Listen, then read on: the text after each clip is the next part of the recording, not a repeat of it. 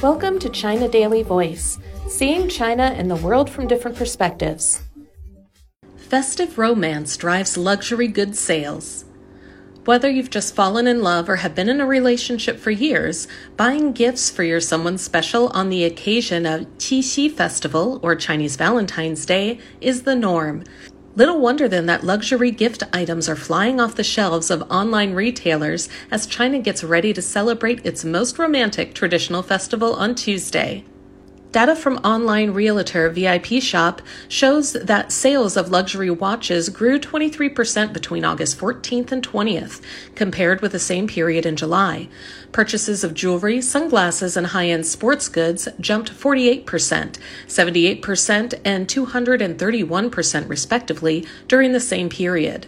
Cosmetics and gift boxes are gaining in popularity among Chinese consumers, with luxury bags, necklaces, gold earrings and bracelets, and wallets witnessing booming sales ahead of Qixi Festival, revealed Chinese e commerce giant JD.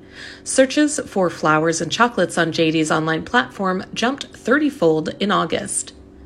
JD has recently inked a strategic partnership with Italian luxury brand Gucci to launch an official Gucci flagship store on its online platform and offer immersive and digital shopping experiences for consumers.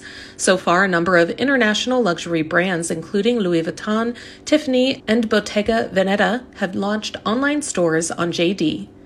Industry experts said that China's luxury goods consumption saw a strong recovery in the first half of the year, despite lingering downward pressures on the global economy, and e commerce platforms have served as one of the most important channels for Chinese consumers to buy luxury products from overseas. Jason Yu, general manager of market research company Kantar Worldpanel China, said Qixi, a festival that is unique to China, has created new consumption scenarios.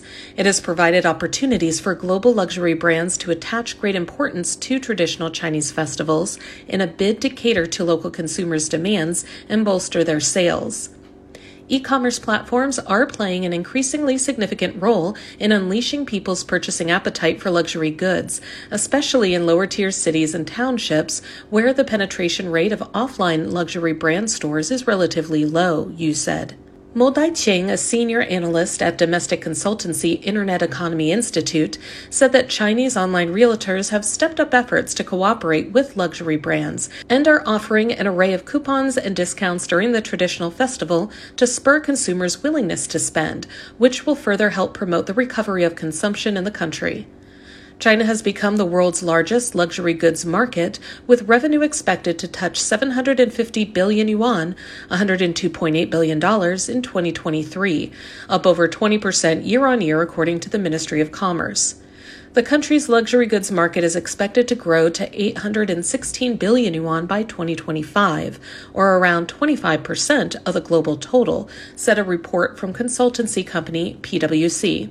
Global market consultancy Bain & Company said that compared with other emerging markets, China has a larger number of middle and high income consumers, and these populations are projected to double by 2030. That's all for today. This is Stephanie, and for more news and analysis, by the paper. Until next time.